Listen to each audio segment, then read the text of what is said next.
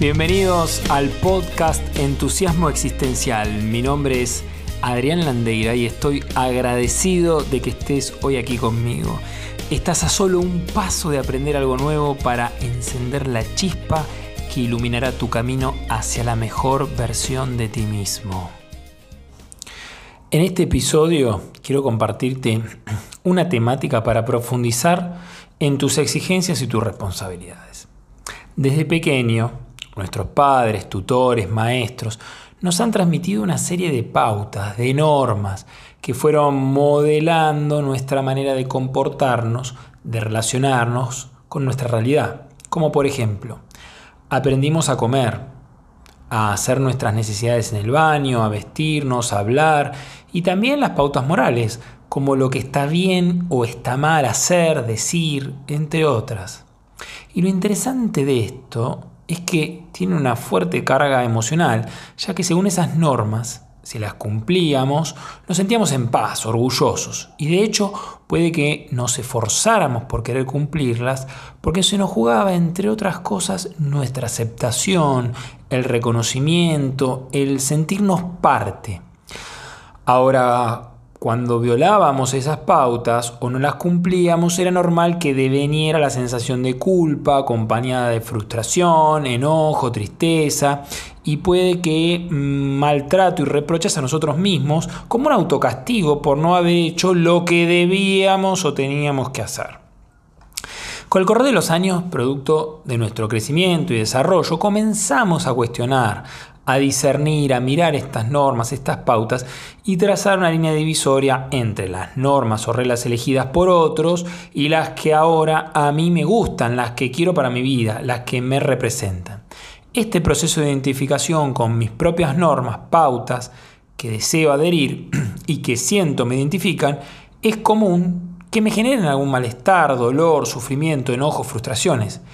Se trata de un proceso difícil, lento, ya que requiere de un trabajo y desarrollo personal profundo, constante, de cada día, y sobre todo de profunda aceptación de quién estoy siendo a cada momento, con la conciencia que lo que hoy me agrada se ajusta a mis necesidades y que mañana puede cambiar, sin embargo estoy en paz con ello.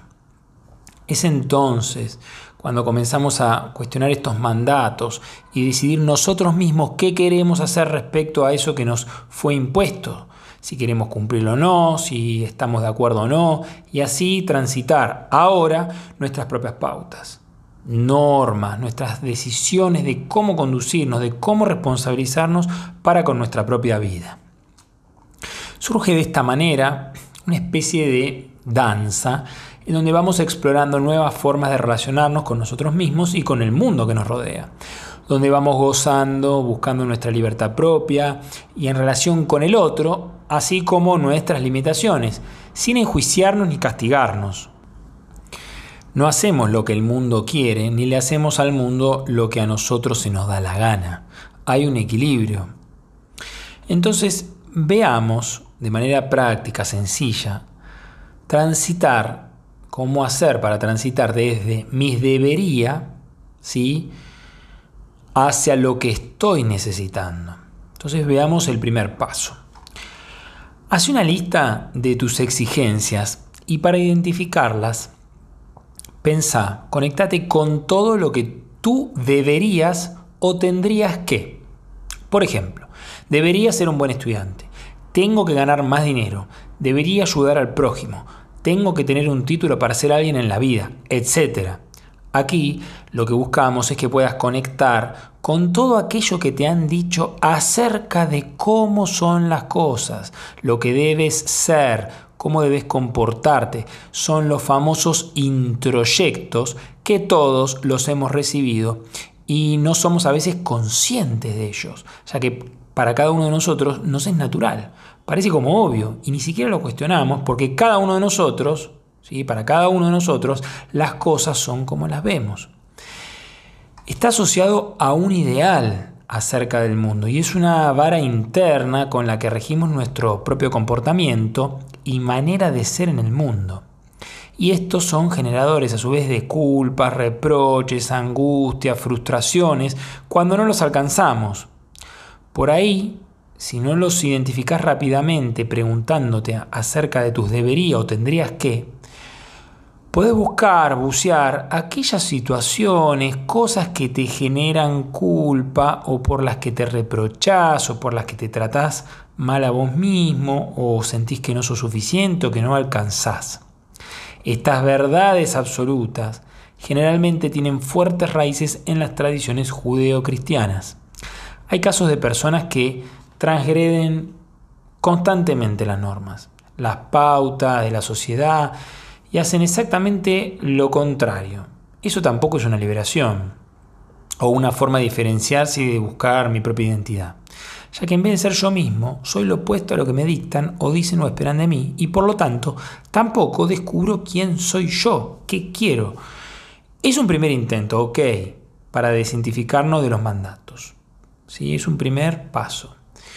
En esta etapa, ¿sí? Es muy común que nos identifiquemos con ese perfeccionismo, con modelos ideales, maravillosos, a las cuales digamos, aspiramos a llegar, y entonces al no alcanzarlos nos frustramos. Y es muy interesante porque la perfección es un juicio del observador. Y la pregunta es, ¿realmente, con la mano en el corazón, hay un modelo perfecto al que aspirar? ¿No será una trampa de nuestra mente, de nuestro ego, que se enfoca en la falta, por ejemplo, en la carencia, y no reconoce la suficiencia que yace en cada uno de nosotros por el mero hecho de ser? ¿Hay un modelo perfecto al que aspirar? ¿No será una trampa de nuestra mente, de nuestro ego, que se enfoca en la falta, por ejemplo, en la carencia, y no reconoce la suficiencia que yace en cada uno de nosotros por el mero hecho de ser? Interesante, me encantó la reflexión. bueno, el segundo paso para ir desde estos debería hasta lo que estoy necesitando es, es que tiene que ver con lo que yo quiero, empezar a conectar con lo que yo quiero, donde ya me desapego de mis mandatos, de mis condicionamientos y quizás me pueda generar una sensación de vacío, como de no tener tierra firme para apoyarme. Y es un espacio interesante para transitarlo, de profundo crecimiento, y de ahí comenzar a preguntarme, ¿qué es lo que yo quiero? ¿Qué quiero para mi vida? ¿Qué quiero aquí y ahora?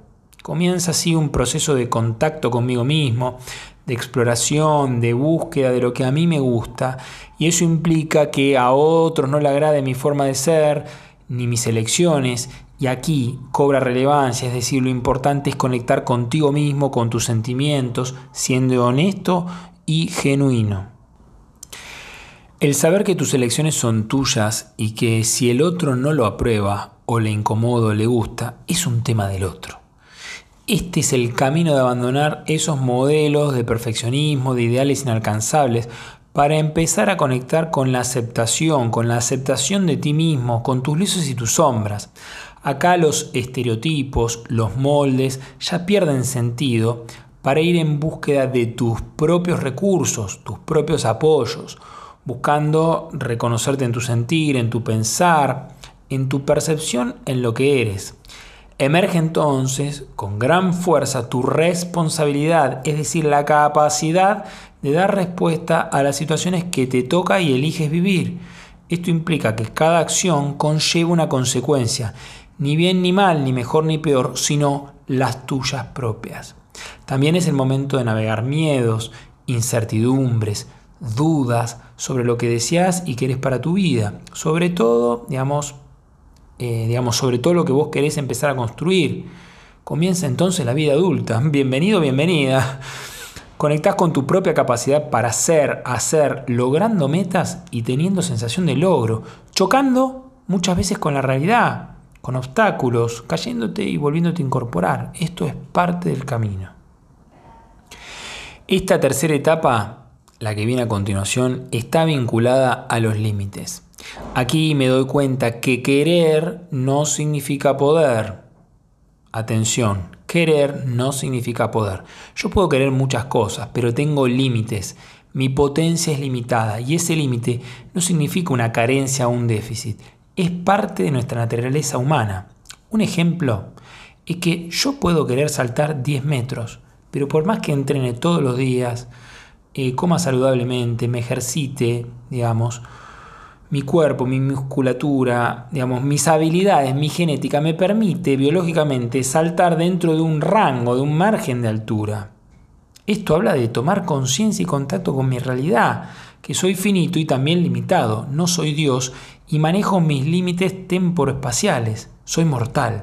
Entonces, de aquello que quiero, la pregunta pertinente es ¿hasta dónde puedo? Aquí cobra importancia y descubro mis recursos, mis posibilidades y de buscar aquello que no tengo, haciéndome cargo de esa carencia. Entonces encuentro la posibilidad de autoasistirme, de desarrollar un camino para la consecución de mis metas.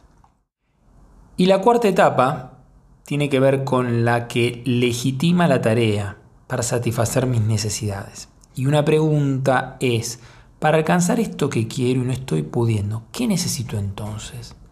Y esto despliega ir en búsqueda de desarrollar recursos propios o abrir conversaciones de posibilidades para desarrollar, alcanzar lo que necesito para poder concretar lo que quiero alcanzar.